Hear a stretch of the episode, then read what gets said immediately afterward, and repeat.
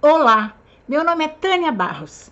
A você que está ouvindo pelo podcast ou assistindo vídeo no YouTube, seja muito bem-vindo ao canal Loucos por Biografias.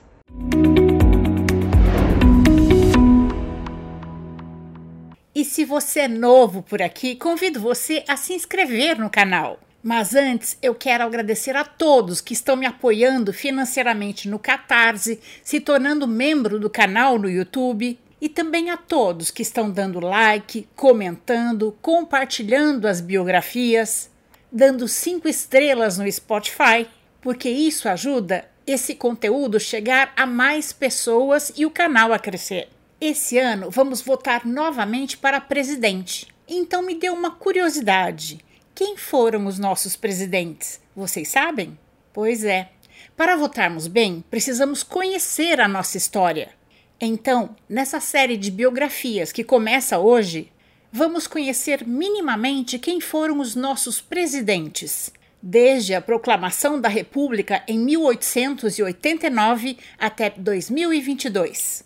Lembrando que eu não coloquei a minha visão pessoal em nenhuma dessas histórias. Eu investi e usei como fonte de pesquisa uma coleção com 28 livros da Folha de São Paulo, que traz a história de cada presidente, e também li o livro Os Presidentes, de Rodrigo Vizeu, e o livro 101 Brasileiros que Fizeram História, de Jorge Caldeira.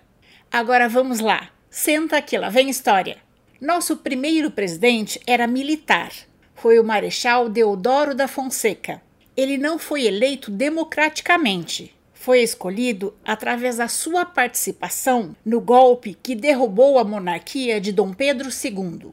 Deodoro da Fonseca até já figurou nas cédulas de 500 cruzeiros, mas são poucos os brasileiros que o veem como herói nacional. O marechal era muito próximo ao imperador Dom Pedro II os dois eram da mesma geração. Após a estrondosa vitória dos brasileiros na Guerra do Paraguai, Deodoro e outros militares, considerados heróis de guerra, ficaram ressentidos com o tratamento frio dado por Dom Pedro II a eles. Mas não foi só isso. Houve também um boato mentiroso no Rio de Janeiro que Dom Pedro tinha mandado prender o Marechal Deodoro e Benjamin Constant. Foi aí que o Marechal aceitou comandar o golpe que derrubou a monarquia de Dom Pedro II. Assim como Dom Pedro I estava com desinteria no dia em que proclamou a independência do Brasil, o Marechal Deodoro da Fonseca também estava doente quando proclamou a República. Ele estava com uma forte crise de dispneia, uma falta de ar insistente e passou muito mal na manhã daquele 15 de novembro de 1889. Dom Pedro II estava dormindo quando recebeu, às 5 da manhã, um telegrama para que ele e sua família deixassem imediatamente o país. Mas, diferente do seu pai, Dom Pedro I, Dom Pedro II era da paz e não opôs resistência. Ele só achou um desrespeito o terem tirado da cama naquele horário. Assim nasceu a República Brasileira, através de um golpe civil-militar. Boa parte dos seus dois anos de mandato, Deodoro não foi presidente, mas chefe do governo provisório. Só em 1891, quase no final do seu mandato, é que ele de fato foi eleito como o primeiro presidente da República Brasileira. Após a proclamação da República, o Marechal Deodoro eliminou os títulos e símbolos da nobreza da era monárquica. Se desfez da Constituição Imperial de 1824 e estabeleceu o Congresso Nacional Constituinte, que elaborou a primeira Constituição do país republicano e a segunda do Brasil. A Constituição de 1891 foi fortemente inspirada na dos Estados Unidos. Uma das primeiras atitudes que o Marechal tomou foi separar a Igreja do Estado fazendo com que o Brasil deixasse de ter uma religião oficial.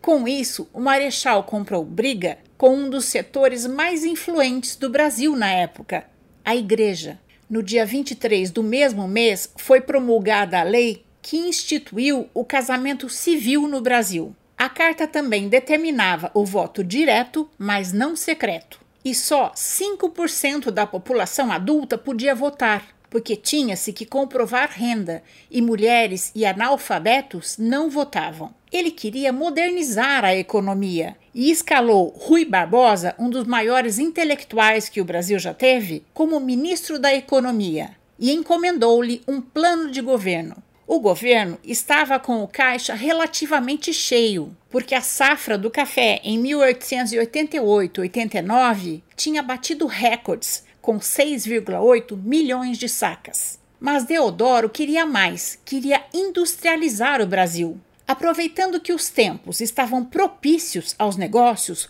Rui Barbosa anunciou um plano de rápida industrialização do Brasil baseada numa reforma bancária que facilitava o crédito. O ministro Rui Barbosa aplicou uma série de decretos para aumentar a quantidade de dinheiro em circulação e facilitar a abertura de empresas. Autorizou até os bancos privados a emitirem moedas por conta própria. Quem tinha condições logo tomou o empréstimo e arriscou aplicar em uma empresa, o plano de governo de Rui Barbosa logo ficou conhecido como encilhamento, em referência ao momento anterior à largada dos cavalos no jockey, que é quando as apostas se intensificam. Mas a situação não demorou muito para sair do controle. A economia cresceu, mas de maneira artificial. Com a emissão de papel moeda e oferta de crédito descontrolada, a inflação foi para as alturas e houve sérios problemas, como a falência de bancos e empresas, desencadeando uma grave crise financeira. E o ministro Rui Barbosa renunciou ao cargo. E houve também muita instabilidade política durante o seu período de governo. O Marechal era autoritário e centralizador. Ele chegou a desafiar o ministro Benjamin Constant para um duelo durante uma reunião ministerial.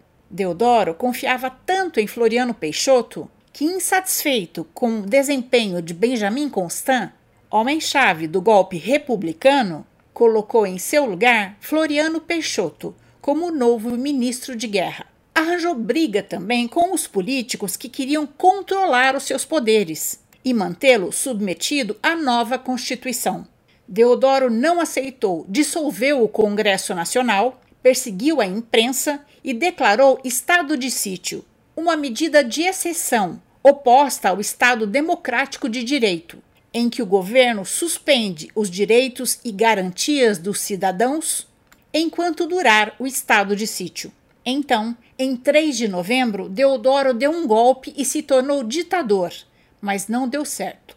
O almirante Custódio de Melo, ministro da Marinha, agitou parte da Marinha posicionou embarcações na Baía da Guanabara e ameaçou bombardear o Rio de Janeiro caso Deodoro não renunciasse. Diante da possibilidade de uma guerra civil, o Marechal Deodoro da Fonseca renunciou ao cargo em 23 de novembro de 1891. A presidência passou para as mãos do seu vice, Floriano Peixoto, outro militar. Por isso, essa época ficou conhecida como a República da Espada. O grande escritor brasileiro Machado de Assis acompanhou de perto o cenário da queda da monarquia e o início da república.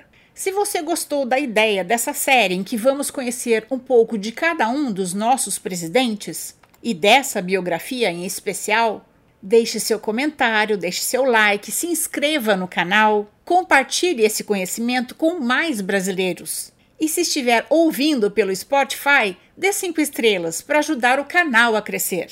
Nos vemos na próxima biografia. Até lá!